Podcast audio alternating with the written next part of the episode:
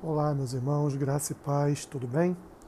Esse é mais um podcast Café com Bíblia. Hoje, dia 19 de fevereiro, faremos a leitura e uma breve reflexão que está registrada lá no livro de Atos dos Apóstolos, capítulo 10, versículo 38, que diz assim: Como Deus ungiu a Jesus de Nazaré com o Espírito Santo e com poder, o qual andou por toda parte, fazendo bem e curando a todos os oprimidos do diabo, porque Deus era com ele.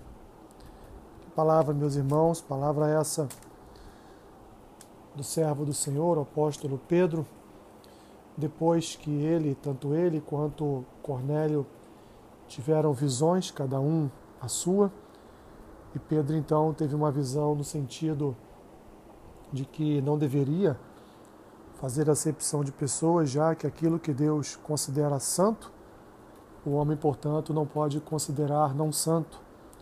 E a visão de Cornélio, do anjo, que disse a ele que a sua oração foi ouvida, foi atendida, as suas esmolas chegaram até o Senhor, e agora então o Senhor abriu para ele a oportunidade de ouvir a palavra e de ser salvo. Então disse a ele que mandasse seus servos até uma determinada cidade, buscar ao apóstolo Pedro, que este já estava esperando pelo convite, para então Cornélio ser ali ensinado a respeito das Escrituras.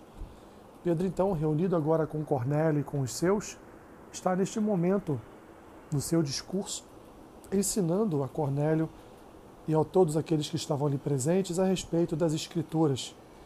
Então ele chega até esta parte da Escritura dizendo a Cornélio que Deus ungiu, portanto, o seu filho, o Jesus de Nazaré, com o seu Espírito, com o Espírito Santo e com poder, dizendo que Jesus então foi um homem, foi um homem enviado por Deus, foi o próprio Deus pisando na terra, que andou por toda parte, libertando e curando oprimidos, libertando e curando aqueles que estavam oprimidos pelas obras do diabo, porque Deus era com seu filho, Deus andava com seu filho, Deus abençoava o seu filho, Deus ele encheu o seu filho do seu Santo Espírito. Mais uma vez, meus irmãos, vemos aqui uma ação da Trindade.